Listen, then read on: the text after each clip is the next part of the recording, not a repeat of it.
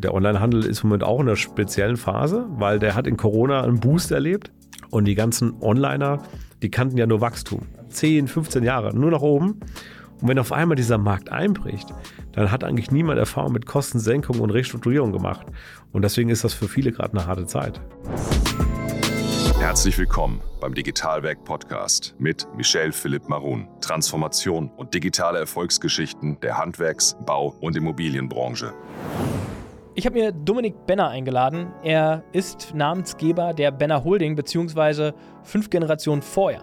Die Familie investiert im Immobilienbereich, aber auch im Tech- und Plattformbereich. Wie das zusammenpasst, habe ich ihn gefragt und wie sich das Ganze miteinander und gegenseitig befruchtet.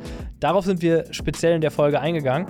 Wenn du dran bleibst, dann wirst du auch eine ganze Menge lernen über welche Märkte interessant sind, warum Daten so wichtig sind, auch beim Immobilienkauf ob gerade der deutsche Immobilienmarkt für dich vielleicht auch gemacht ist, um die nächste Immobilie zu kaufen oder die erste. All das habe ich ihn gefragt. Wir haben einen super offenen und kurzweiligen Dialog führen können.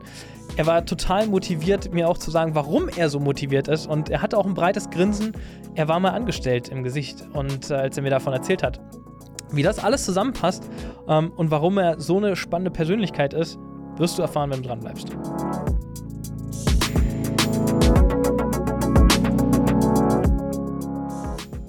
Dominik, schön, dass du heute nach Berlin gereist bist. Mit der wunderbaren Deutschen Bahn, habe ich gehört. Und fast pünktlich bist. Das stimmt. Wir hatten äh, 50 Minuten Verspätung. Okay. Und, äh, aber ich konnte die Zeit gut nutzen, habe gearbeitet. Okay, das ist, das ist entspannt. Das ist eigentlich auch ein guter Punkt. Was arbeitest du denn eigentlich? Naja, also als Familie haben wir äh, doch einige Investitionen äh, die letzten Jahrzehnte aufgebaut. Und äh, ich selbst bin operativ zum einen Vorstand eines Online- eines Softwareunternehmens, äh, das nennt sich so Platform Group. Und ähm, dort machen wir praktisch Onlinehandel in verschiedensten Bereichen und programmieren sehr viel Software, damit dieser Onlinehandel als Plattform funktioniert. Mhm. Und dann äh, investieren wir auch privat als Family Office viel in Immobilien mhm. und das deutschlandweit. Was war denn zuerst da? Das Immobiliengeschäft oder das Plattform? Das ging eigentlich immer Hand in Hand. Okay. Denn äh, das ist historisch mal so entstanden. Vor 141 Jahren hat einer meiner Vorfahren praktisch ein Schuh- und Kolonialwarengeschäft aufgebaut. Mhm. Also und stationär. Das, stationär, ja, ne? Also okay. vor 141 Jahren gab es wenig Online-Umsatz. Genau. genau. Und ähm, der hat es dann aber auch eine eigene Immobilie gemacht und im Laufe der Zeit kam dann eben das eine oder andere hinzu, mhm. sodass diese eigentlich das Thema Handel und Immobilie eigentlich immer Hand in Hand, aber getrennt mhm. praktisch äh, funktioniert hat. Mhm. Und äh, was macht dir am meisten Spaß von den beiden Seiten? Weil die ja schon sehr unterschiedliche Themen sind. Das eine irgendwie Tech, E-Commerce, wahrscheinlich Startups mhm. kommen wir noch zu.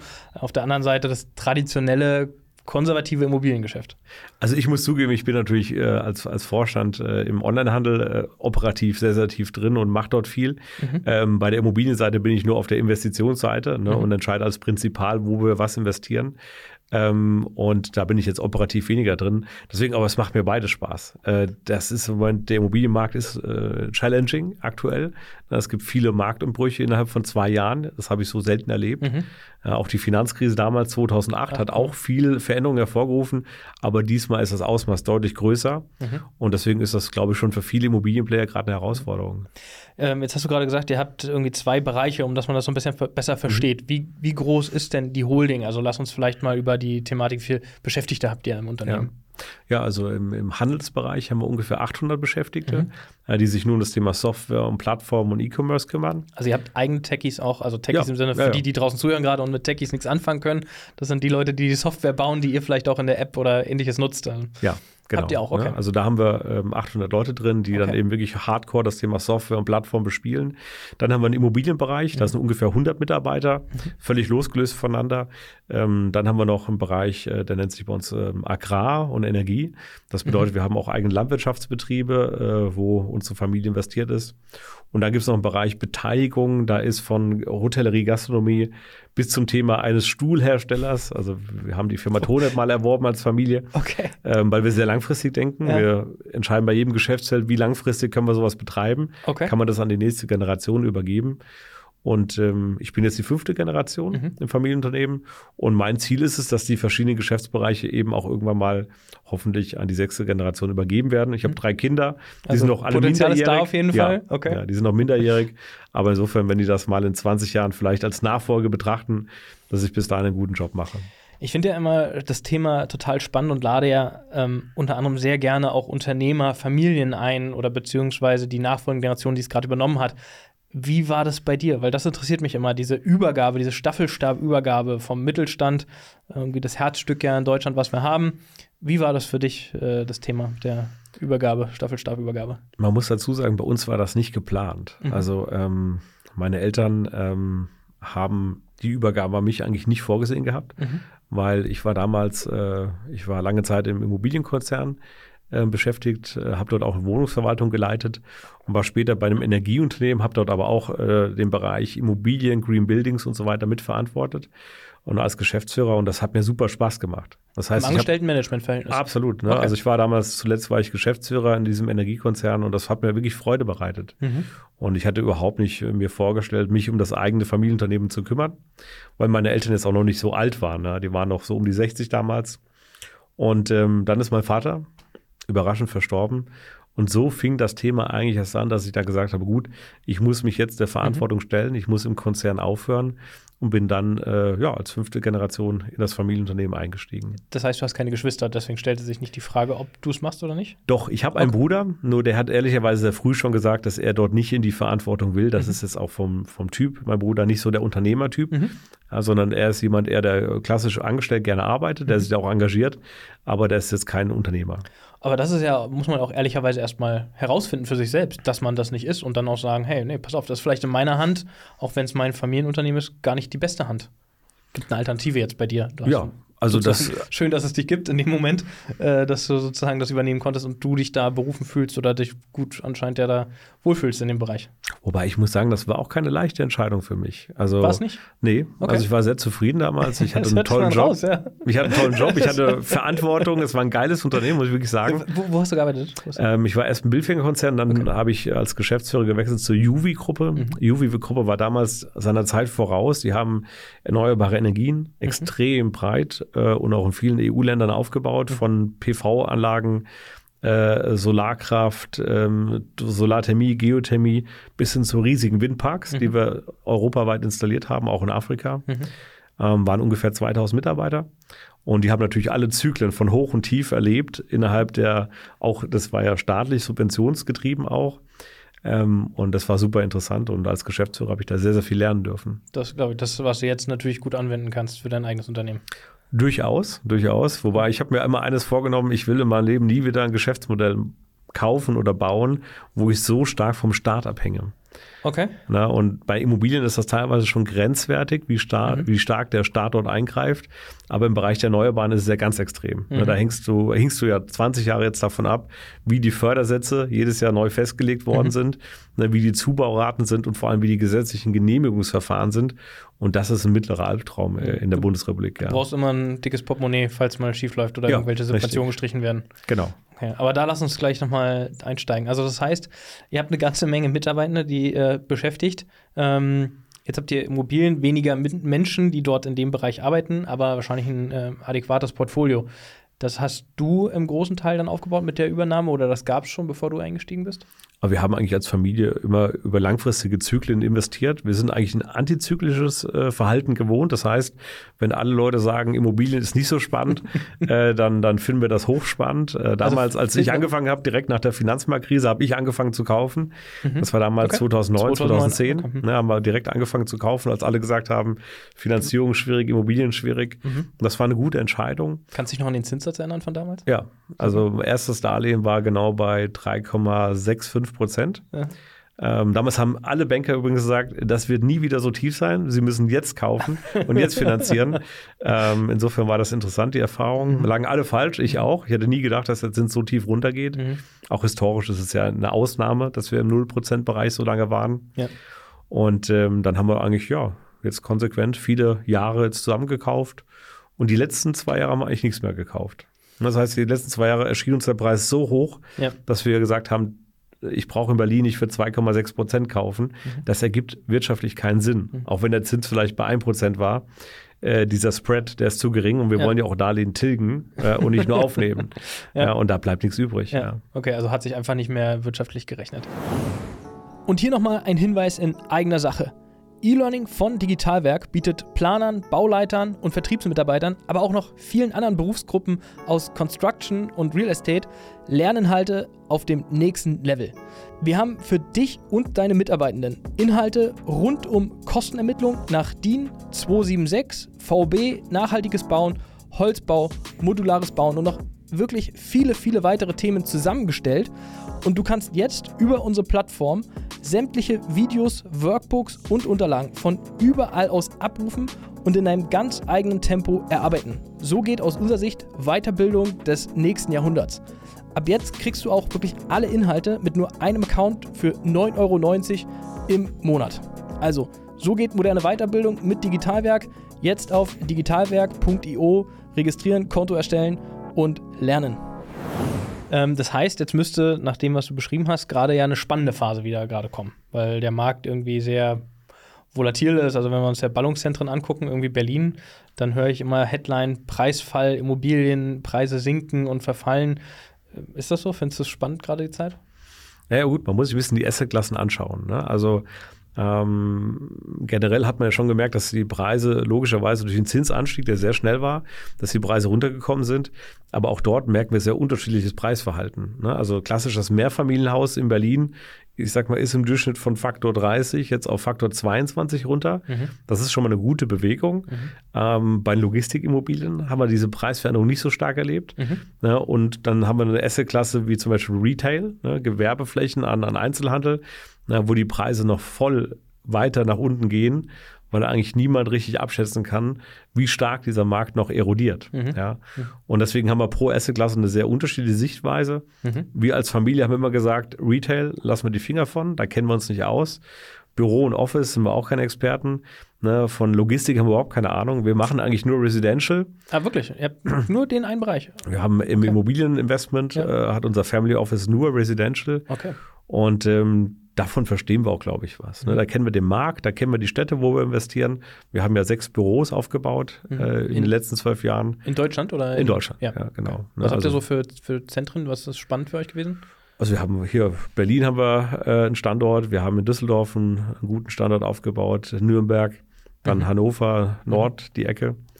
Ähm, ja, und dann eben Rhein-Main-Gebiet, wo wir ursprünglich herkommen. Ich wollte gerade sagen, du hast ja heute eine Anreise gehabt, du kommst aus Wiesbaden ja, ja ursprünglich. genau. Ja. Auch da sitzt äh, euer Headquarter quasi dann, oder? Ja, genau. Da haben wir unser Headquarter. Ja. Von dort aus verwalten, verwaltet unser Family Office die, die Gebäude. Ja. Aber da haben wir nur die Zentralfunktion aufgesetzt. Das heißt, mhm. die ganzen Themen wie Mahnwesen, äh, Mietermanagement, Vertragswesen, mhm. äh, Juristerei, die machen wir alle zentral und dezentral dann die Objektbetreuung, mhm. Hausmeister und so weiter, die auch alle in der Regel bei uns auf der Payroll sind. Das ist ja schon auch ein kleiner Unterschied. Also es gibt ja, ja sehr viele, die alle alles rausgeballert haben an, an Ressourcen sozusagen, alles Drittanbieter und ihr habt schon mal ausstehend gehabt oder wieder zurückgeholt oder war das nee, schon mal also? Äh, ich habe ja damals eigentlich Immobilien von der Pike auf gelernt. Ja. Ne, das heißt, ich habe äh, mein, mein Studium, äh, ich habe in der Schweiz studiert. Du hast in der Schweiz. Ich habe auch promoviert, ja. Und in der Schweiz äh, ist das Studium nicht so günstig. Das heißt, du musst auch hohe Lebenshaltungskosten zahlen. Wenn du da ein Stück Fleisch kaufst, kostet das schnell mal ja. 30 Euro. Ja. Und ähm, das heißt, ich habe dann damals auf dem Bau als Bauleiter auch gearbeitet und gelernt. Und ähm, das war super lehrreich. Und das heißt, ich habe wirklich Immobilien von der Pike damals verstanden. Und meine Entscheidung war immer gewesen, wenn ich mal Wohnungen selbst kaufe, also mhm. im größeren Umfang, dann machen wir alles in-house. Mhm. Wir wollen überhaupt keine Leistung extern haben. Wir machen alles die eigene Wertschöpfung, mhm. weil ich kenne auf Dauer keine großen Bestandsplayer, die alles outgesourced haben. Das kenne ich nicht. Mhm. Klassischerweise diese ganzen Fonds und Instis, die mhm. das machen, das ist ja legitim. Das ist auch nicht deren Kernkompetenz, mhm. eigenes PM und FM aufzubauen. Ja. Aber das war schon immer unser Fokus. Wir machen alles in-house, wird nichts vergeben. Mhm. Die einzigen externen Firmen, die nennenswert drin sind, sind Techam, Ista und Ponata und Minol, Klar. die eben diese Messdienstleistung machen. Das Aber auch dort sind wir jetzt dabei, nach und nach das auch mal irgendwann in-house zu nehmen. Ja. Jetzt sprichst du ja die Wertschöpfungskette gerade an, das ist ja ein ganz wichtiges Thema. Das macht ja eigentlich aber auch erst ab einer bestimmten Größe Sinn. Also wie viel verwaltet ihr? Quadratmeter, Anzahl, Umsatz, was, was kannst du preisgeben? Ja. Also wir sind da jetzt nicht so public, dass wir jetzt groß als Familie die Zahlen... Das ist ja so ein Phänomen deutsches Mittelstand. Die Bescheidenheit. Ja, man muss ja auch immer fragen, äh, ist es von Vorteil überhaupt, äh, solche Zahlen zu kommunizieren, mhm. weil in Deutschland ist es schon oft eine Gesellschaft, die das nicht äh, gutiert, ja, mhm. die das gar nicht so gut findet. Und deswegen halten wir uns da eher zurück. Mhm. Aber so ganz grob, wir haben so ungefähr viereinhalb, fünftausend Wohnungen, okay. die wir Einheiten, die wir in Deutschland mhm. äh, verwalten.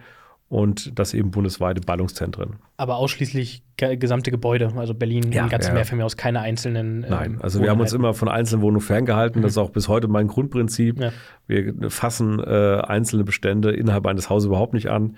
Ja, denn als, wenn du eine Einzelwohnung kaufst, bist du eigentlich nie Eigentümer, sondern du bist immer nur Teil einer Gemeinschaft ja. und hast damit auch keine Eigentumsrechte, ja. die du selbst wahrnehmen kannst. Deswegen haben wir uns immer aus diesem ganzen Thema rausgehalten ja. und machen nur komplette Objekte, die wir dann erwerben. Und jetzt nochmal vielleicht zu dem, du hast eingangs ja beschrieben, ihr seid sehr divers aufgestellt. Also ist das einfach nachher eine Risikoverteilung, weil du sagtest Agrar, Immobilie, Tech, Plattform, ähm, oder ist das eine pure Leidenschaft, der du gefolgt bist? Warum äh, so divers? Also wir sind schon in der Tat äh, portfoliostrategisch rangegangen, weil wir gesagt haben, die Assetklassen an sich sollten möglichst wenig korrelieren. Mhm. Ja, denn wenn du hardcore nur in Immobilien zum Beispiel investiert bist, ne, erlebst du eben so Downturns und Upturns extrem mit und bist dann vielleicht auch irgendeiner Gefahr ausgesetzt, dass das Ganze nicht mehr aufgeht. Mhm. Und das war eigentlich sehr, sehr früh unser Ansatz gewesen, als Familie zu sagen, gut, wir wollen in Assetklassen sein, die nicht korrelieren. Ja, denn die Landwirtschaft korreliert nicht mit dem Immobilienmarkt und der Handel korreliert auch nicht mit Immobilien. Mhm. Das heißt, das sind eigentlich drei separate Vermögens-Asset-Klassen, wo wir sagen, die arbeiten relativ autark. Mhm. Ja, wenn der liebe Gott es nicht regnen lässt, dann geht es der Landwirtschaft nicht gut. Ja. ja wenn äh, der, der Konsument in Deutschland kein Geld mehr ausgibt, geht es dem Onlinehandel schlecht. Ja. Ja, aber gleichzeitig kann ja trotzdem die Wohnungsnachfrage hoch sein. Mhm. und so erleben wir gerade ein Szenario, wo es ganz gut ist, auf verschiedenen Standbeinen zu stehen. Aber jetzt streiken ja die Bauern, also wir sind ja in Berlin, ich glaube, Straßen sind schon wieder gesperrt, äh, gerade in Berlin, äh, für den nächsten Protest. Jetzt Landwirtschaft ist gerade schwierig, Immobilien höre ich, dass es rauf und runter geht. Ähm, machst du dir Sorgen? Naja, also man muss ein bisschen differenzieren. Also Landwirtschaft steht gar nicht schlecht da. Das ist, glaube ich, ein Trugschluss. Ähm, die Landwirtschaft hat eigentlich in Deutschland ein sehr solides Fundament. Ja, das heißt, wir haben, äh, das wollen ja viele Leute gar nicht glauben, wir haben eigentlich sehr, sehr konstante Niederschläge. Mhm. Ne? Also diese These, es gibt nur Dürren und es trocknet aus, das stimmt nicht, sondern wir haben über die Wetterdaten seit 120 Jahren sehr, sehr konstante Niederschlagswerte und das ist auch in Deutschland der Fall. Das heißt, man kann mit dem Niederschlag gut arbeiten und man kann klassisch äh, die Fruchtfolge äh, beackern. Ne? Also egal ob Hülsenfrüchte, Ölsaaten etc., das mhm. funktioniert eigentlich ganz gut und die Landwirtschaft in Deutschland ist auch im weltweiten Vergleich extrem gut. Ne? Also die tun, obwohl sie relativ kleine Flächen haben, der Amerikaner ja. lacht über unsere ich Flächen. Ich wollte gerade sagen, da fährt ja, ja Auch der Kanadier, der lacht darüber, ja. was wir hier veranstalten. Aber die Flächenproduktivität ist die höchste weltweit, mhm. die wir hier in Deutschland haben. Mhm. Das ist auch wirklich über 100 äh, Jahre entstanden, dieses Wissen. Und da machen die echt einen guten Job, die Landwirte. Und ich glaube, die Landwirte haben deswegen einen Unmut, äh, nicht weil der Agrardiesel jetzt steht oder fällt, sondern die haben deswegen Unmut, weil sie eigentlich von der Politik seit Jahren drangsaliert werden, weil sie Flächen stilllegen müssen, weil die EU das auch vorgibt. Ne, um, du, du kannst einem Landwirt eigentlich gar nicht mehr wehtun, als wenn du sagst, du musst jetzt Flächen stilllegen, mhm. weil wir irgendeine eine, äh, eine Transformationswende erreichen wollen. Da sagt der Landwirt, sorry, mein Auftrag ist es zu produzieren. ja. Wenn ihr mich zwingt, jetzt Flächen aufzugeben, das ist wie wenn Zalando einen Brief bekommt von der Bundesregierung, da steht drin, sie müssen den Schuhkauf limitieren. sie dürfen nur noch äh, 1,3 Paar pro Kunde verkaufen pro Jahr. Ja. Dann wird Zalando auch sagen, sorry, Geht nicht mehr. Das ist absurd, dieser ja. Vorschlag. Ja. Und dann wird die Bundesregierung antworten, mag sein, aber es dient dem Umweltschutz. Mhm. Je mehr Schuhe gekauft und auch transportiert werden, mhm. na, desto schlimmer ist das für die Umwelt. Wir reglementieren jetzt den Schuhversand für mhm. Zalando. Mhm. Na, und da würde auch der Zalando äh, sagen, liebe Belegschaft, geht jetzt auf die Straße und protestiert. Und deswegen kann ich die Haltung der Landwirte durchaus verstehen. Also das Szenario scheint dich ja schon beschäftigt zu haben mit den paar Schuhen. FashionNet, verkauft ihr Schuhe? Äh, ja, wir haben also im, in unserem Onlinehandel verkaufen wir auch Schuhe. Okay. Ne, wir haben da zum Glück noch wenig re politische Reglementierung, ja. das ist schon mal gut. Ja. Ne, aber ähm, der Onlinehandel ist im Moment auch in einer speziellen Phase, weil der hat in Corona einen Boost erlebt. Mhm. Das heißt, die Zahlen sind extrem angestiegen und dann sind sie relativ schnell stagniert. Und die ganzen Onliner, die kannten ja nur Wachstum. Absolut. Ne, wir sind jetzt hier in Berlin. E-Commerce. Wir sind hier in Berlin sehr zentral, wir beide. Und äh, guckt dir mal die ganzen Onliner an. Das sind alles junge Menschen und Manager, mhm. die kannten nur Wachstum. Absolut. 10, 15 Jahre, nur nach oben. Und wenn auf einmal dieser Markt einbricht, dann hat eigentlich niemand Erfahrung mit Kostensenkung und Restrukturierung gemacht. Und deswegen ist das für viele gerade eine harte Zeit. Ja, ich glaube, viele lernen sich selber neu kennen und äh, eignen sich ein neues Skillset an. Also die typischen Gründer, von denen, ja. die da draußen zuhören, ne? die, die sogenannten Startups, ähm, die immer nur Geld verbrennen, ähm, Erfolg nach oben sozusagen. Aber es gibt ja auch welche, die umsatzpositiv äh, sind. Und ich glaube, dass viele es werden müssen und ähm, auch einige es schneller werden ähm, als in den vielleicht letzten Jahren oder Jahrzehnten sogar. Aber lassen wir uns nochmal zurück zu dem Thema Immobilie Wertschöpfungskette. Und jetzt sind wir nämlich bei Startup und Tech. Also jetzt würde ja naheliegen, Family Office, ihr habt ein gewisses Budget, was ihr investieren könnt. Ähm, macht ihr das in Startups, die in PropTech oder Contact-Themen, also nachher irgendwie eure Wertschöpfungskette vereinfachen? Oder sagt ihr, nee, ausgeschlossen, weil ihr seid mit dem Ansatz, ihr macht alles selber, also wobei alles in Anführungszeichen? Also wir haben sehr, sehr klar immer eingegrenzt, wo wir investieren. Ähm, wir würden jetzt nie in PropTechs investieren, weil wir davon wenig Ahnung mhm. haben. Und das heißt, wir kaufen nur klassische Immobilien, verwalten die selbst. Und wenn wir in junge Unternehmen investieren, dann dürfen die nur im Handel- und Plattformbereich sein, im Onlinehandel. Und da können wir auch Mehrwert stiften. Das heißt, wenn wir da investieren, mhm. tun wir dann selbst Zentralfunktionen über dem. Wir machen dann komplett die Programmierung, Softwareentwicklung, Marketing, alles zentral. Aber ganz kurz, dass man ja. das verstehen kann. Die Firmen, die existieren schon. Ja, genau. Ihr beteiligt euch immer Mehrheit oder? Genau, wir kaufen nur Mehrheiten. Okay. Ne?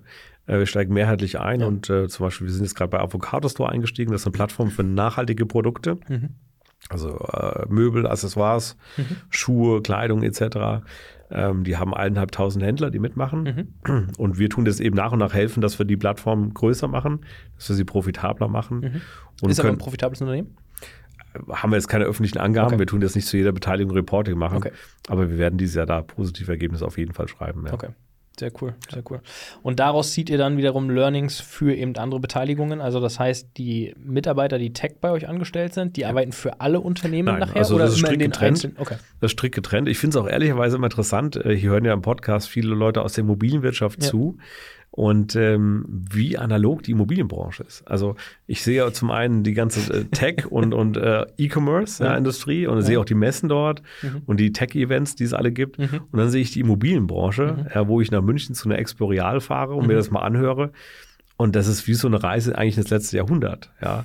Und damit meine ich jetzt gar nicht unbedingt den Bauprozess, ja, ob man jetzt ehrlicherweise äh, Ziegelsteine nimmt, ob man jetzt äh, eine serielle Vorfertigung im Holzständerbau nimmt oder ob man im 3D-Druck was macht, das meine ich gar nicht, sondern ich meine wirklich die klassische Objektverwaltung. Mhm. Du kaufst ein Haus, ja. der Ankaufprozess ist so massiv analog mit Notar und Postille und sonst was. Ne, und, und also das sind uralte Vorgänge, die seit 100 Jahren unverändert sind. Mhm. Und dann gleichzeitig die Objektverwaltung, die auch nicht digital ist. Ja. Ähm, die Mieter korrespondieren nicht mit dir digital. Ja. Also das sind wirklich äh, anachronistische Vorgänge in der Branche. Und da merkt man schon, eigentlich müsste sich das langsam mal verändern. Mhm.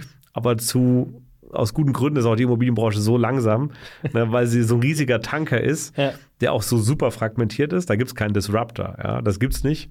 Auch eine Vonovia ist kein Disruptor, ja, sondern Nur die haben. Irgendwie x 100.000 Wohneinheiten genau, haben. wir haben 400.000 Wohneinheiten, äh, überwiegend in Deutschland, aber sie sind trotzdem kein Disruptor, weil sie nur das Gleiche tun wie auch der normale Vermieter. Ja. Vielleicht minimal digitaler, weil sie eine App haben. Aber mhm. wenn du dir die App anschaust, mhm. die kann auch nur die Nebenkostenabrechnung zeigen und eine, eine Wohngeberbestätigung ausfüllen. Viel mehr passiert da eigentlich nicht. Würde ich auch so behaupten, ja.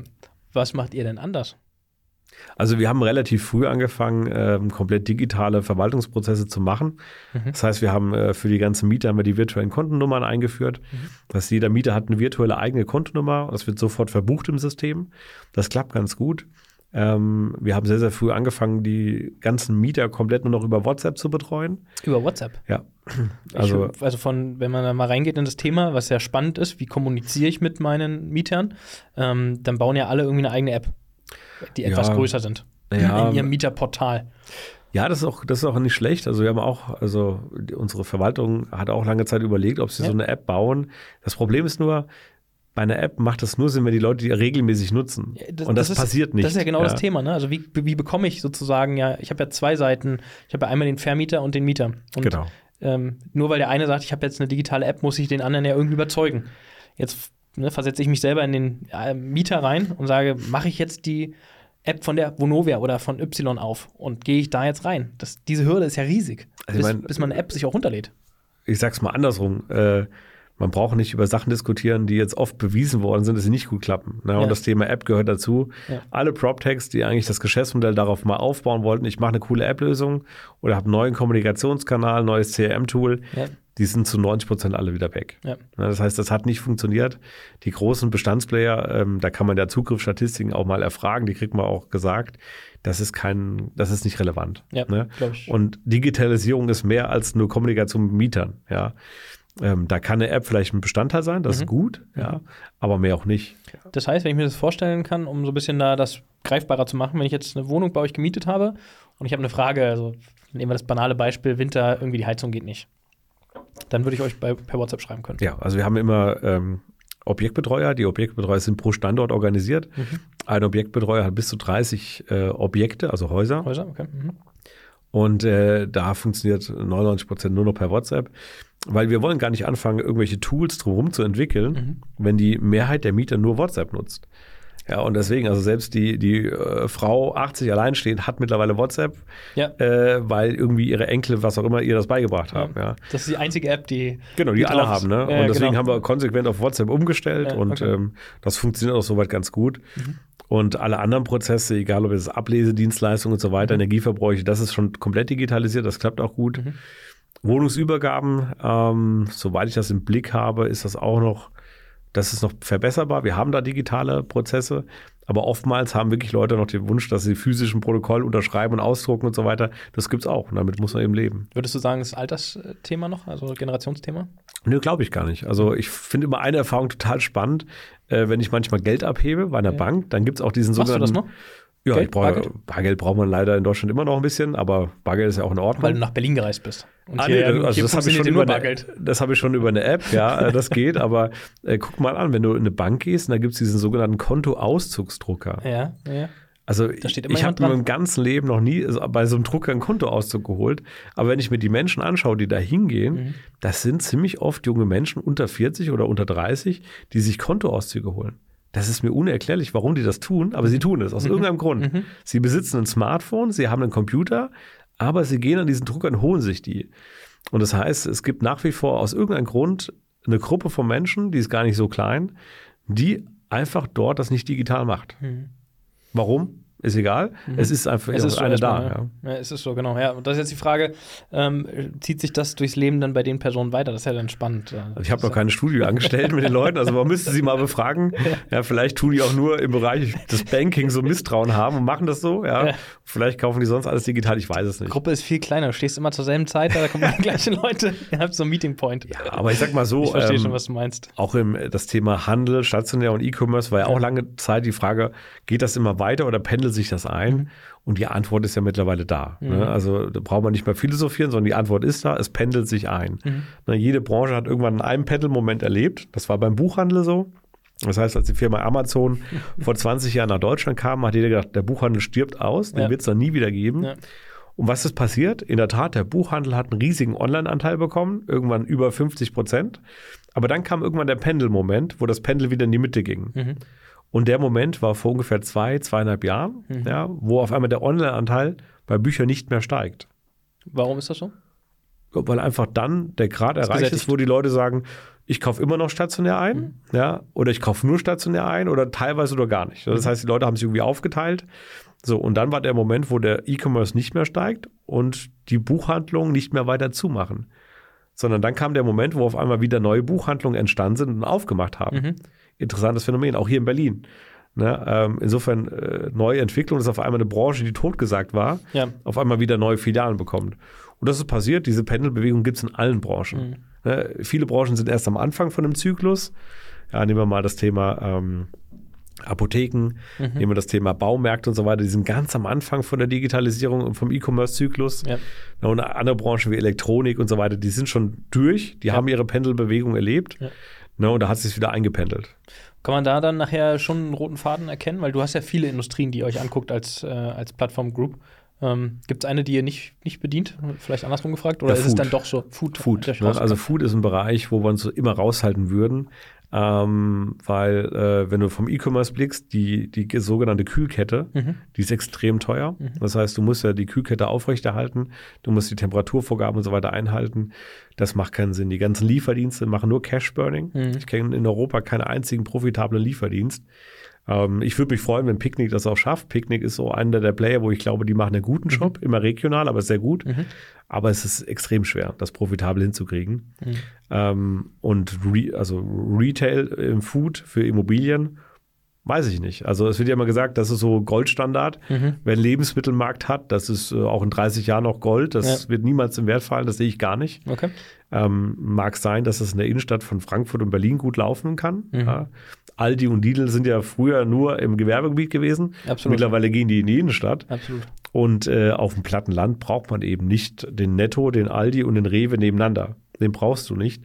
Und diese Flächen werden in fünf bis zehn Jahren wieder reduziert werden. Mhm. Bin ich mir absolut sicher. Deswegen bin ich auch ein bisschen vorsichtig, wenn Leute sagen, das ist der Goldstandard, das wird nie an Wert verlieren. Das ja. ist nicht so, ja. Haben eure Beteiligungen, die ihr in der Plattform Group habt, auch einen stationären Anteil oder sind das ausschließlich online? Ja, das sind nur online. Nur online also wir haben ganz wenig stationären Anteil, okay. äh, das ist völlig vernachlässigbar sondern äh, es ist nur online, was wir machen, weil wir auch gar nicht sagen, dass wir stationäre Kompetenz wollen oder suchen mhm. äh, oder sie ausbauen wollen, sondern man kann immer nur eine Sache gut machen ja, und die Platform Group kann nur E-Commerce und Software, was anderes kann die nicht. Ja, aber ja, wir wollen auch gar keine Leute haben, die darin gut wären, weil das ist nicht unser Fokus. Ja, okay, verstanden. Ähm, lass uns nochmal zur Wertschöpfungskette der Immobilie zurückkommen.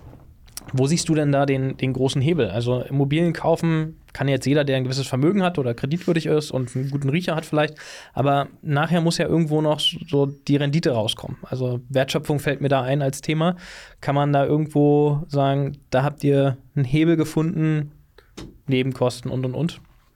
Naja gut, man muss unterscheiden zwischen den Menschen, die was bauen ne, und Projektentwickler sind mhm. und zwischen den Leuten, die die Immobilien dann kaufen und Bestand haben. Ja, das sind ja zwei völlig verschiedene Sichtweisen. Ähm, ich hatte mal früher einen Mentor gehabt, äh, der lebt noch, der ist über 80 Jahre alt, der war Chef einer Bank. Der hat immer gesagt, Herr Benner, wissen Sie, ich bin jetzt 80 Jahre alt.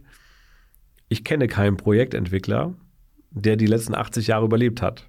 Den gibt's gar nicht. Mhm. Und dann habe ich gefragt, ja, warum denn eigentlich? Und dann sagt er, naja, wissen Sie, die Projektentwickler sind immer so Zykliker. Ja, wenn der Zyklus nach oben geht, kommen die nach oben. Und wenn der Zyklus nach unten geht, verschwinden die auch wieder. Ja, vielleicht nicht beim ersten Crash, aber beim zweiten oder dritten Crash gehen die wieder weg. Ja, in Deutschland war in den 90er Jahren äh, ein riesiger Bauboom, auch hier im Osten, Leipzig, Dresden, wie auch immer. Äh, das war ja auch staatlich gefördert mit Abschreibungsmöglichkeiten. Mhm. Und damals, als das dann geendet hat und ich mal gefragt war und der Zahnarzt in Westdeutschland gesagt hat, oh, die Wohnung in Leipzig wird nicht vermietet, dann sind diese ganzen wieder über die Wupper gegangen. Ja. Na, und das passiert jetzt wieder. Der Zyklus ist jetzt wieder da. Die Projektentwickler verschwinden jetzt wieder. Gibt ja, ja. einige Beispiele. Genau, ne? und deswegen, aber die werden auch irgendwann wieder kommen. Ne? Mhm. Das heißt, wenn in zwei Jahren die Phase sich wieder stabilisiert hat, ja, wenn die Zinsen sich eingependelt haben und der Neubau wieder langsam anzieht, dann kommen die auch nach und nach wieder. Mhm. Und es entstehen wieder neue große Player. Ja. Und das ist ja auch gut so. Ich meine, das ist ja Marktwirtschaft, ja.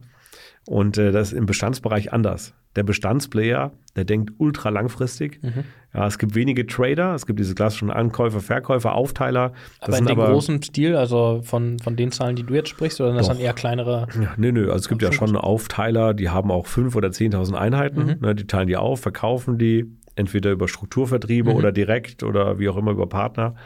Das ist aber, ich, ich sag mal, das sind jetzt eher so Short-Term-Player. Ja. Ne, ich sage bewusst das Wort Player, mhm. weil das sind für mich keine langfristigen Bestandshalter, sondern mhm. Player.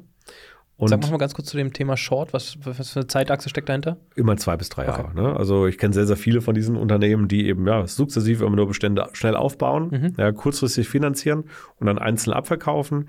Der Abverkaufsmarkt ist im Moment nicht da, ja. logischerweise. Klar. Die Zinsen sind zu hoch, die Banken restriktiv und äh, wollen ungern Kredite vergeben. Ja. Und das trifft dann einfach aufeinander und dann haben die alle ein Problem.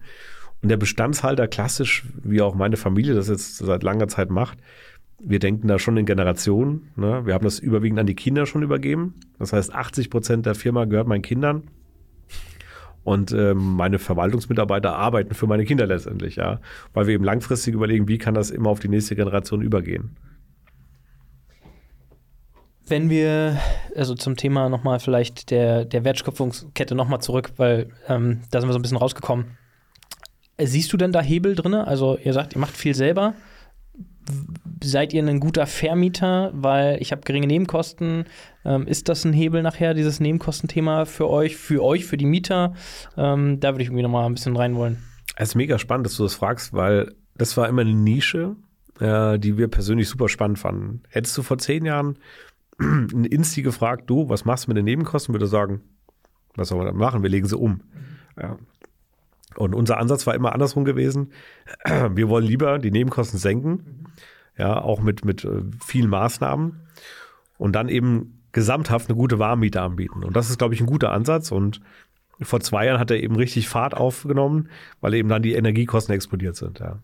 Wenn wir jetzt schon bei dem Thema Nebenkosten sind, fällt mir als nächstes irgendwie auch der Leerstand ein. Gibt es den denn überhaupt aktuell? Also generell im Markt vielleicht und dann auch auf euer Portfolio bezogen? Also ich finde es super interessant, ähm, weil in Deutschland wird immer nur gesagt, es braucht dringend neue Wohnungen. Ja. Aber in Deutschland, in Summe braucht man eigentlich nicht neue Wohnungen. Wir haben genug Wohnungen. Die sind nur nicht aus Sicht der Nutzer richtig verteilt. Ne, weil alle in Berlin Mitte zum Beispiel leben wollen oder alle in Frankfurt Westend oder Nordend. ja, ne, aber ja. niemand will in den Stadtteil rausgehen. Mhm. Ja, und das ist eben genau das Problem, was wir mhm. haben. Und wenn man aber ehrlich ist, in Berlin Mitte oder Moabit oder wie auch immer wird eigentlich nicht neu gebaut. Na, da wird es auch kaum Nachverdichtung geben. Und deswegen muss man zwangsläufig sagen, ja gut, die Leute müssen eben auch in anderen Städten leben als nur in Berlin Mitte. Und deswegen der Leerstand in Berlin Mitte wird immer null sein, ja, mhm. auch die nächsten 20 Jahre. Mhm. Ähm, aber wir müssen eben schauen, wie können wir dann eben auch in Randgebieten von hier Berlin-Felden, Strausberg etc., wie können wir dort eben Leute hinzun, die dann eben auch dort ein gutes Viertel haben mhm. und zufrieden sind. Ja? Mhm. Und dann kriegen wir auch das Thema Leerstand relativ gut in den Griff. Mhm. Und wir sehen das selbst bei Objekten, wenn ich mir meine Geschäftsführer und, und Leiter der Immobilienverwaltung anhöre, die sagen, in Frankfurt Mitte haben wir sofort vermietet. Und in einem Stadtteil, mhm. der sechs Kilometer Luftlinie ist, haben wir keinen einzigen Bewerber, der irgendwie die deutsche Sprache beherrscht. Äh, niemand sucht dort aktiv, aber mhm. ist sechs Kilometer entfernt. Ja. Verrückt, ja. Das, und äh, da merkst du schon. Kilometer? Genau, ja. Also es ist eigentlich absurd. Ja. Aber da merkst du eben, dass der normale Wohnungssucher ja eben einfach sagt, ja, ich will nur in Mitte oder zentral leben, alles andere interessiert mich gar nicht. Mhm. Und wenn es da nichts gibt, ist die Politik schuld. Ne? Mhm. Also da muss jetzt mehr gebaut werden. Mhm. Und an sich, ich glaube, das Thema Leerstand ist gar nicht so gravierend, wie es immer behauptet wird. Wie, also hast du eine Idee, wie kriegen wir das hin? Dass du hast jetzt gerade für die, die Berlin ein bisschen kennen und zuhören, Strausberg ist hier so Luftlinie 15, 20 Kilometer, je nachdem, von wo man das betrachtet, ähm, raus in Richtung Osten von Berlin. Wie schaffen wir denn einen Anreiz, dass die Leute nach Strausberg ziehen? Und auch zwischen Strausberg und Berlin gibt es nochmal ja Ortschaften, die interessanter sein können, die vielleicht auch nur fünf Kilometer von der Landesgrenze dann nachher entfernt sind. Was für einen Anreiz müssen wir schaffen, dass die Leute da wohnen? Also ich glaube, es ist ja ein Bündel, ne, was immer funktionieren muss. Also fängt dabei an, das Thema äh, ÖPNV, ne, dass einfach die Verkehrsanbindung geregelt ist. Mhm. Das klappt in Berlin sehr gut, muss man mhm. wirklich sagen. Ja. Da sind wirklich viele Vororte auch sehr gut angebunden. Ne, früher war Spandau gefühlt eine andere Lebenswelt, ja. Aber Spandau Heute ist, auch noch als Berliner. Ja, klar, ne, aber es ist immerhin gut angebunden. Das stimmt. Ja, Na, das zweite Thema, äh, viele Mitarbeiter machen ja auch in Teilen Homeoffice. Ja. Das heißt, man muss nicht mehr jeden Tag reinpendeln. Und das dritte ist, dass eben auch Stadtteile oder Vorortschaften einfach ein gutes Angebot machen müssen. Ne? Kita-Betreuung muss geregelt sein, Schulangebot muss da sein, Freizeitaktivität. Und ich glaube, wenn die drei Sachen umgesetzt sind, dann klappt das auch ganz gut dezentral. Ne? Mhm. Also sind wieder nachher, sind wir fast beim politischen Thema angekommen irgendwie, ähm, müssen Kommunen und Länder nachher einzeln sozusagen in, in den Bereichen den Anreiz auch schaffen, um dass ich da wohnen möchte. Absolut. Und ich, ich sehe ja Gemeinden, die machen das super gut. Ne? Ja. Die klemmen sich dahinter, schauen, dass eben wirklich die Anbindungen gut sind, dass äh, Buslinien auch ausgebaut werden, nicht nur die Bahn, sondern auch die Buslinien. Ja. Ähm, das klappt gut. Und ich sehe Gemeinden, die das völlig ignorieren, ne, die auch keine Anreize schaffen und die dann sagen, gut, äh, wir haben zu wenig Steuereinnahmen, dann machen wir eben auch kein Kita-Angebot etc. Und das hat auf Dauer keine Zukunft. Das stimmt. Und wenn wir beim Internetthema äh, das noch streifen wollen, dann muss da halt auch Internet sein in Zeiten von Homeoffice und Co. Das Wobei, das ist ja geregelt. Also, ja, selbst da mag es ja manchmal Funklöcher geben, aber in Deutschland muss man schon sagen, also, auch wenn vielleicht nicht über Glasfaser ist, auch nicht Glasfaser-Internet ja. ist in der Regel schnell genug. Ja. man kann damit halbwegs arbeiten. Ja, ja genau, halbwegs arbeiten. Ja, das, okay, da bin ich, da, da stimme ich dir zu. Ähm, darf nicht nur, darf man nicht nur vielleicht Techie sein. Dann, dann wird es vielleicht schwierig. Aber ähm, Anreize schaffen, okay, dann du hast ja einen guten, sagen wir mal, einen guten Überblick über Deutschland, Schrägstrich über die einzelnen Regionen, wo Immobilien gut funktionieren, wo eben sich diese Entwicklung, die du ja gerade beschreibst, abzeichnen und wo vielleicht auch nicht. Jetzt, ich kein Immobilienbesitzer, wo soll ich denn heute und soll ich heute eigentlich Immobilien kaufen? Naja, also erstmal eine persönliche Frage, weil ich sage immer, wenn man in Deutschland Immobilien kauft, hat man ja einen Mieter drin. Ja.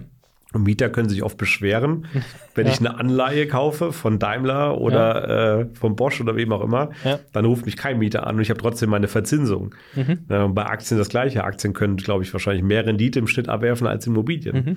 Deswegen, also ich habe da kein einseitiges Plädoyer für Immobilien, das würde ich auch nie tun, mhm. sondern man muss Statt überlegen. Mit der Strategie, die ihr verfolgt, auch würde es nicht genau, passen. Ne? So also muss man überlegen, ob man das wirklich will, die Immobilie. Ja. Ich kenne viele Leute, die sagen, nee, bewusst nicht, mhm. ja, weil du auch als Immobilienbesitzer oft Spielball der Politik bist. Mhm. Ja, wenn ich mir die ganze Regulierung mal anschaue, die wir mittlerweile haben, wir haben früher, wenn wir Nebenkostenabrechnung gemacht haben, vielleicht drei bis vier Prozent äh, Widersprüche gehabt, höchstens. Mhm. und die waren dann eher per, per Telefonat oder per Post. Mittlerweile haben wir eine ganze Serie von Anwälten, die sich nur damit beschäftigen. Wir haben Mieterschutzbünde in Deutschland, die massiv expandieren und auch die Mieter ansprechen, die damit ihr Geld verdienen. Mhm. Das heißt, das ist eine ganze Maschinerie und Industrie geworden. Okay. Ja, von Juristen, die nur noch äh, Rechtsstreitigkeiten vor Gericht austragen. Und ähm, das ist schon erschreckend. Und wenn du dir dann nochmal schaust, jedes Jahr wird es ja nochmal komplexer. Es gab die CO2-Abgabe, äh, die dann eben nur äh, in Teilen vom Mieter zu tragen ist. Mhm. Und ich, gewisse Parteien in Deutschland haben immer mehr den Wunsch, noch mehr zu regulieren, noch mehr Vorgaben zu machen und die Vermieter noch mehr zu belasten. Mhm. Also ich spreche mittlerweile schon von einem Vermieter-Bashing. Echt? Ja, was würde da leben? Auch hier in Berlin. Ja, ja gut, Berlin ja ist ja immer Hochburg für solche Themen. Ja, aber ich sag mal so, es ist noch nie eine Wohnung neu gebaut worden, äh, weil man Vermieter basht oder weil man die Enteignung fordert. Dadurch das kam noch keine einzige Wohnung zustande. In Berlin hat das trotzdem eine Tradition, dass man das gut findet. Und leider fällt immer neue Politiker darauf ein und sagt, komm, ich will jetzt die Wählerstimmen gewinnen. Und in Berlin gewinnt man leider damit Wählerstimmen. Das ist leider so. Das ist so, ja, das stimmt. Und deswegen wird das auch nie aufhören gefühlt, ja. Zu dem, ähm, zu dem bundesweiten Thema, welche Region siehst du denn als, als stark? Man hat ja so dieses vielleicht mal zusammenfassend, aber korrigiere mich auch gerne, die Ballungszentren gehabt, irgendwie, ne? Das ist irgendwie Düsseldorf, Berlin, München, Frankfurt, alles tolle Städte.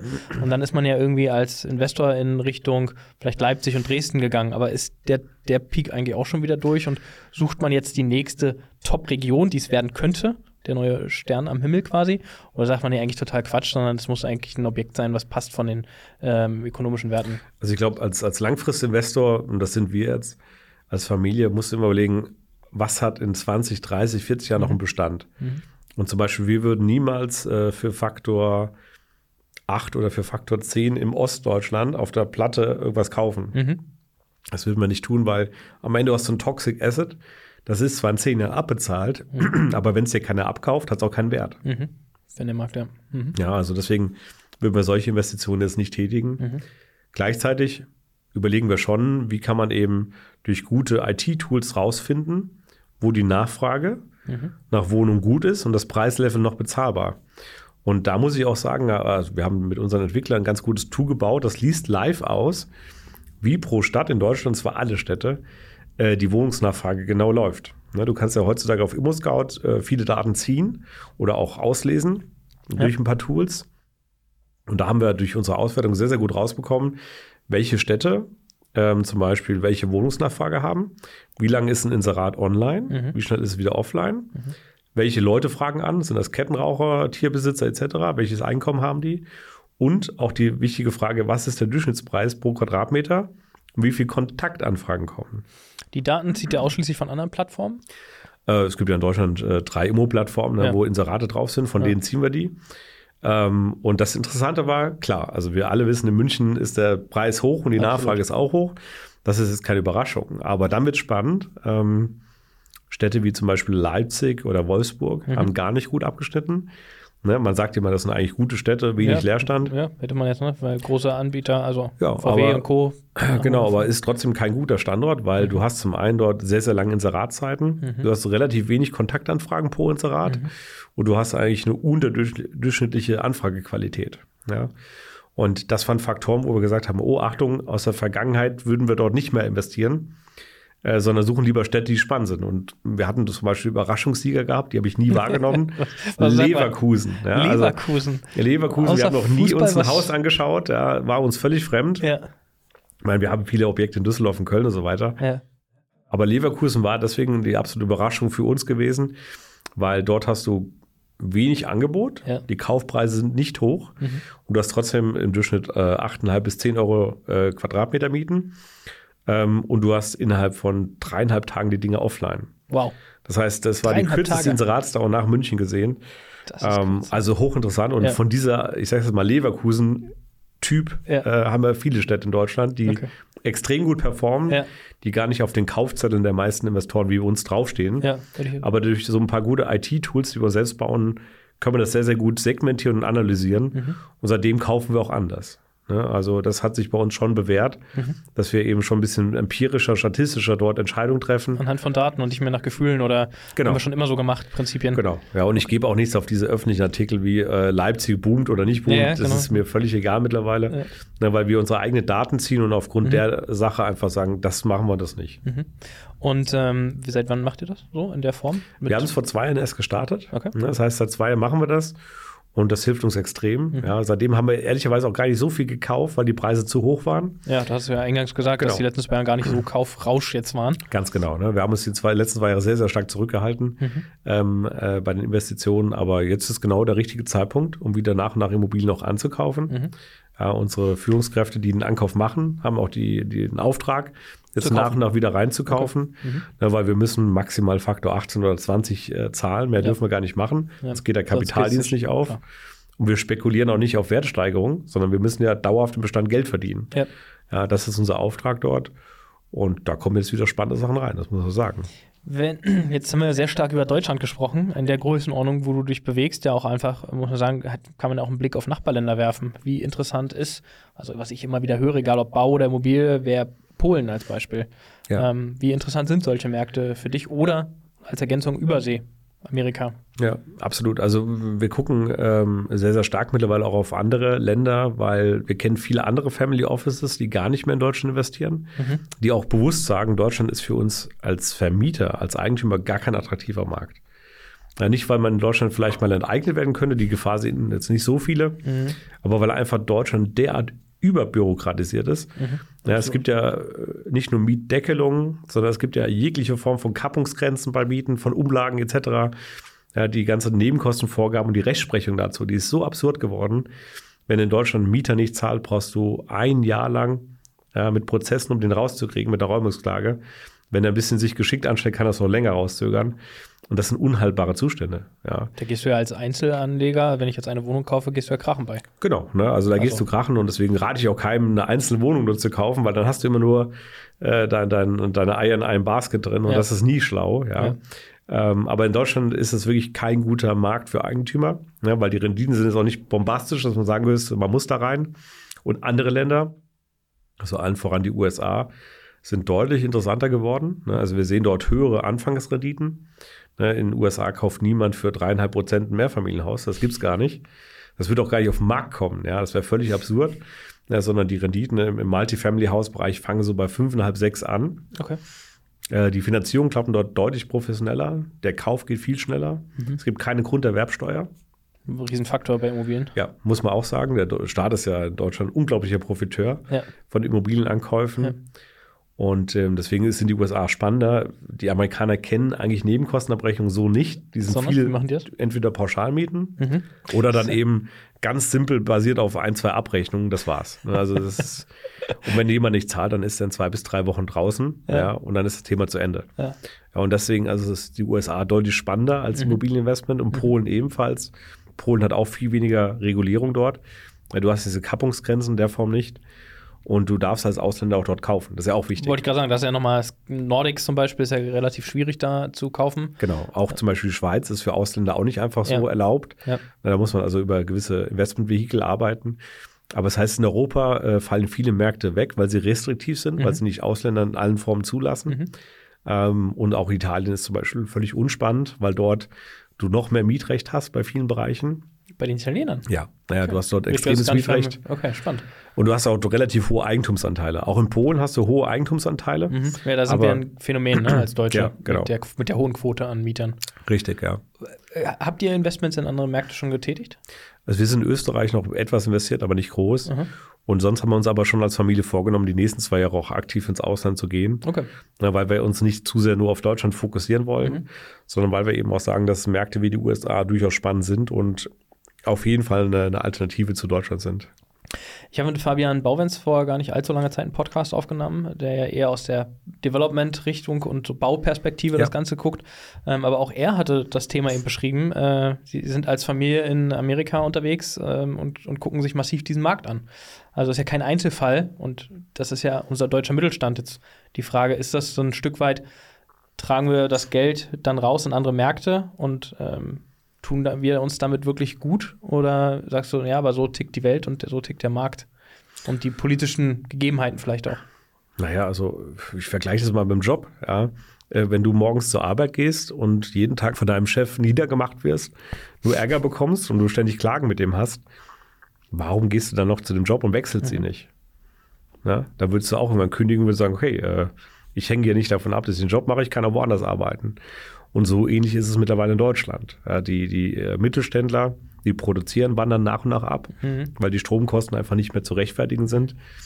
Die Bestandshalter sagen nach und nach, naja, warum muss ich in Deutschland noch weiter investieren? Es gibt noch andere Länder, wo du diese Regulatorik in der Form nicht mehr hast. Und deswegen kann ich sehr, sehr gut nachvollziehen, ja, warum Bestandshalter im Ausland investieren. Mhm und auch eben die USA und andere Märkte spannender finden. Was muss denn aus deiner Sicht dann passieren, wenn wir den politischen Rahmen uns, den wir aktuell vielleicht auch gerade haben in Deutschland, ähm, passieren? Du setzt dich ja mit dem Thema wahrscheinlich auseinander, ähm, damit es wieder ein spannender Markt für dich als Bestandsinvestor wird. Man muss einmal das Thema Neubau und Bestand unterscheiden. Ja. Also diese ganzen äh, Vorgaben oder Ideen, die wir so aus dem Bereich Bauministerium hören, die halte ich ehrlicherweise alle für absolut wirkungslos. Die haben keinerlei Effekt. Und ob die AFA-Dauer jetzt mal um irgendwie ein paar Jahre reduziert wird, dadurch dreht sich kein Baukran mehr. Ja, also man kann am Ende nur durch die Zinsthematik entscheidend den Wandel hervorrufen. Polen hat das gemacht. Polen hat einfach pauschal 2% rausgerufen letztes Jahr. Und die Neubauanträge sind auf Rekord hochgestiegen. Und das hat extrem gut funktioniert. Und äh, die deutsche Regierung kann das über KfW auch machen. Mhm. Das heißt, die deutsche Regierung könnte sofort über ein KfW-Neubauprogramm rausrufen und sagen, so, einfach pauschal 2%. Antrag einreichen. Antrag einreichen, äh, Haftungsfreistellung so und so viel und ja. dann würde es sofort der Neubau starten. Ja. In Deutschland das wäre ein Fingerschnipp. Aber aus verschiedensten Gründen macht das die Politik nicht. Ja. Und ähm, muss man nicht nachvollziehen, ist aber so. Ja, und auf der Bestandsseite, eine Bestandshalter wie wir, äh, da glaube ich nicht, dass da irgendein großer Wandel kommen wird. Ja, die Versuchung der Politik, immer wieder neue Reglements, Beschränkungen, Kappungsgrenzen einzuführen, die ist so groß. Na, man sieht das jetzt beim Bereich möblierten Wohnungen. Mhm. Äh, in Berlin hat ja die Politik immer alles weiter eingedämpft. Das ja. heißt, die, die Vermieter haben sich Schlupflöcher gesucht. Das Schlupfloch hieß dann vermietetes, äh, möbliertes Wohnen. Wohnen ja, genau. Und dann irgendwann hat eben auch der Innensenator und so weiter gesagt, nee, wir müssen da eingreifen. Ja, in Hamburg wird das jetzt auch gemacht. Das heißt, die ganzen Vermieter, die auf Möbliert gesetzt haben, mhm. werden vielleicht doch noch mal irgendwann Probleme bekommen, mhm. weil die sagen, auch dort führen wir Kappungsgrenzen ein. Okay. Und, und Deckelung von oben. Und dann wird auch das Geschäftsmodell wieder schwieriger werden. Ja, dann kam wieder Airbnb auf. Dann haben die großen Städte gesagt, nein, das wollen wir auch nicht erlauben. Also kurzum, man versucht, die Politik versucht in Deutschland immer wieder Sachen sofort einzudampfen ja. und, und zu restriktiv zur Hand haben. Und am Ende entstehen Graumärkte, wie hier in Berlin. Ne, in Berlin, wenn wir Wohnungen haben, wir kennen kein einziges Wohnungsinserat mehr, wo wir überhaupt noch inserieren würden, weil unter der Hand alle Leute betteln und fragen, können wir die Wohnung haben. Ja. Das heißt, wir inserieren 0,0 in Berlin, ja. weil es einfach ein Schwarzmarkt geworden ist. Ja. Wir verlangen kein Geld dafür, aber die Leute tun unter der Hand die Wohnung weitergeben. Ja. Da, da sagt ihr aber auch, ist dann halt so, wenn ja. ein Nachmieter ja. kommt. Genau, dann kann direkt, das direkt haben. Ja. Na, aber äh, jetzt mal ganz blöd gesagt, die Politik hat genau das Gegenteil erreicht von dem, was sie wollte. Mhm. Sie hat ja immer weiter Deckelungen, Regelungen, Verbote, Aufteilungsverbote, alles Mögliche eingeführt. Ja. Was ist die Konsequenz? Wir haben einen Schwarzmarkt in Berlin für Wohnungsweitergaben. Ja, der ist nicht mehr öffentlich. Wenn ich als Familie nach Berlin ziehe und auf ImmoScout gucke, ich finde keine bezahlbare Dreizimmer- oder Vierzimmerwohnung ja. mehr. Die gibt es nicht mehr öffentlich. Ja. ja, und das ist genau das, was die Politik eigentlich nicht erreichen wollte. Aber es hat sie jetzt erreicht. Ja, ja das, äh, das ist die Quintessenz. Das ist ja ein äh, Neubauthema sicherlich, aber wir haben ja viele ehemalige Flughäfenfelder hier. Ähm, das ist ja auch ein ähnliches Thema, dass man da sehr viel Mitspracherecht, äh, wer möchte gerne, dass wo was gebaut wird. Wir haben, wie du sagst, keine Wohnung in, im Stadtzentrum, aber Flughafen Tegel oder eben äh, Schönefeld äh, oder Tempelhof, das Paradebeispiel, glaube ich, so in Berlin, darf nicht bebaut werden, weil wir haben einen riesen Stadtpark sozusagen, der da erschlossen wird. Ja, das ist, äh, glaube ich, sehr spannend in Berlin. Also mein was ich wahrnehme als Berliner, dass sozusagen die Politik ja hier auch immer im Mittelpunkt steht. Also wer in Berlin siegt, der kann irgendwie bundesweit siegen und ähm, viel ist aber auch zum Scheitern verurteilt hier in Berlin leider. Politischer Anker dahinter sicherlich auch. Absolut. Ähm, was mich noch interessieren würde, wenn ich dich schon hier habe und vielleicht auch viele andere, was so deine größte Motivation ist als Unternehmer. Du warst super happy, du hast ja gestrahlt für die, die nur zuhören ähm, und nicht das Video gucken, als du von deinem Angestelltenverhältnis berichtet hast. Also du warst da total glücklich, du hattest so ein Grinsen. Ähm, was ist denn der Motor heute für dich, die Motivation, Unternehmer zu sein? Also ich bin jetzt die fünfte Generation Familienunternehmen und ich habe einen super Ansporn, das auf die nächste zu übertragen. Das heißt, meine drei Kinder, die ich habe, die sind jetzt so minderjährig, äh, für die baue ich nach und nach das weiter auf. Und mein Wunsch, auch innerlicher Wunsch ist, dass die das mal fortführen, wenn sie wollen. Mhm. Und das treibt mich extrem an. Ja, und ähm, als Unternehmer kann man, glaube ich, nicht zufriedener sein, wenn man sieht, dass das äh, Lebenswerk auch irgendwie weitergeführt wird ja, von der nächsten Generation. Und daran habe ich Freude. Und ich bin selbst ein super neugieriger Mensch. Das heißt, wir haben ja auch einen Immobilienkongress mal aufgebaut äh, vor einem Jahr. P5-Kongress heißt er. Kommen 1200 Leute in Deutschland zusammen. Viele Bestandshalter, viele Family Offices. Ähm, und äh, das ist so spannend, sich mit den Leuten auszutauschen, zu diskutieren wo geht die Branche hin, ne, wo kann man auch jetzt Chancen nutzen, gerade mhm. in dieser Marktphase. Mhm. Und das bringen wir nach vorne. Das ist auch das Thema, ähm, gut, dass du es noch ansprichst, diesen, diesen Kongress. Du hast ja vorhin von der Expo Real als Beispiel geredet. Ähm, warum hast du dich entschieden, den eigenen Kongress aufzusetzen? Ja, also ich war jetzt oft auf der Expo, äh, habe mir das immer angeschaut und das ist gut. Also die haben da Aussteller, da kann man sich informieren bei den Ausstellern. Mhm.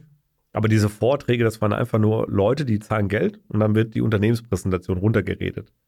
Ja, das war's. Da kann ich mir auch downloaden, ja.